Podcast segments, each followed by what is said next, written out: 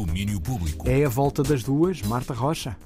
Vamos a isso, alô Rui Esteva, muito boa tarde. Começamos pelos prémios da música. Foram ontem anunciados os nomeados aos Grammy e Beyoncé está em grande. São novas nomeações que Queen Bee consegue para a edição deste ano dos prémios da indústria musical norte-americana, o que faz com que ela passe a ser a artista mais nomeada de sempre, com 88 nomeações, recorde que partilha com o marido, o rapper e produtor Jay-Z, que conta este ano com 5 nomeações. Beyoncé é a mulher mais premiada da história dos Grammy, com 28 prémios, e este ano pode igualar a ultrapassar o recorde do maestro húngaro britânico Georg Solti, que em 1997 conquistou o 33º Grammy.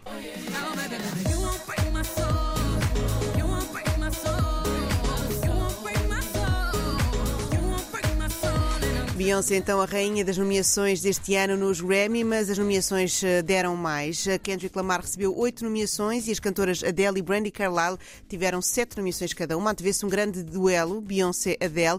Mary J. Blige, DJ Khaled, Future e Harry Styles têm seis indicações cada. E na categoria de melhor álbum do ano, a mais importante da noite, há a história Bad Bunny com Um Verano Sem Ti. Ele faz história ao trazer o primeiro álbum que vem dos Grammys Latinos para a categoria de melhor álbum do ano.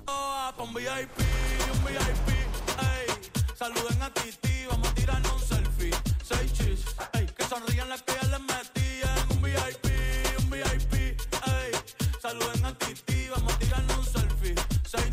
Além de Bad Bunny, estão nomeados ABBA com Voyage, Adele com o álbum 30, Beyoncé, lá está, com Renaissance, Mary J. Blige com Good Morning Gorgeous, Harry Style com Harry's House, Lizzo com Special e também Brandy Carlile, Kendrick Lamar, Coldplay e então o tal Bad Bunny, não é? Com o seu Um Verano Sem Ti. Anitta está nomeada para a categoria de Artista Revelação, concorrendo com nomes como Maneskin, Wet Leg, entre outros. A cerimónia de entrega dos uh, Grammys uh, será a número 65, está marcada para o dia 5 de fevereiro de 2023. Lá está.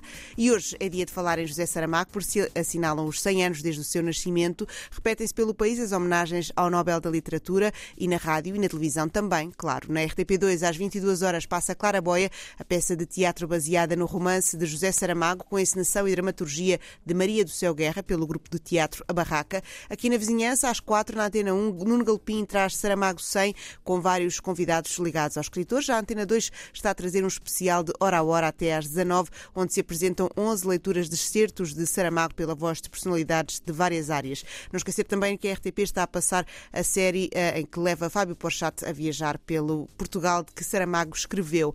Aqui na Antena 3 vamos ter uma emissão especial, ensaio sobre Saramago, dos 21 às 23 horas, emissão especial com a Isilda Sanches e Isabel Lucas e uma série de convidados. Entre os convidados estará Miguel Gonçalves Mendes, realizador do filme José e Pilar, que nos fala agora sobre um passatempo para quem for ver hoje o filme aos cinemas. Já este 16 de novembro, não é? Que é o nosso dia aqui de, de aniversário do dos 100 anos do José Saramago. O filme uh, vai ser exibido novamente nos cinemas Nós, é uma espécie de homenagem que fazemos a, ao José. E, e como passatempo, a Jambucat, que é a minha produtora, organizou uma coisa que eu acho que é bonita, que é que quem escrever a carta de amor mais bonita ao José ganha uma viagem de avião a Lanzarote para conhecer a Casa Museu. Já ia a Lanzarote conhecer a Casa Olha, Museu José Saramago. Concorre. Parece. Vou tentar escrever uma carta de amor a José Saramago. Uh, uma parceria entre a Jump Cut, os Cinemas Nós e a Fundação Saramago. O documentário vai ter então uma exibição única, exclusiva, hoje pelas 21 horas nas salas Nós por todo o país. Se quiserem participar no passatempo, passem pelo site da Comunidade Cultura e Arte e está lá tudo. Muito bem, Marta Rocha, está lá tudo. Obrigado e até Para já. essa, até já. Domínio Público.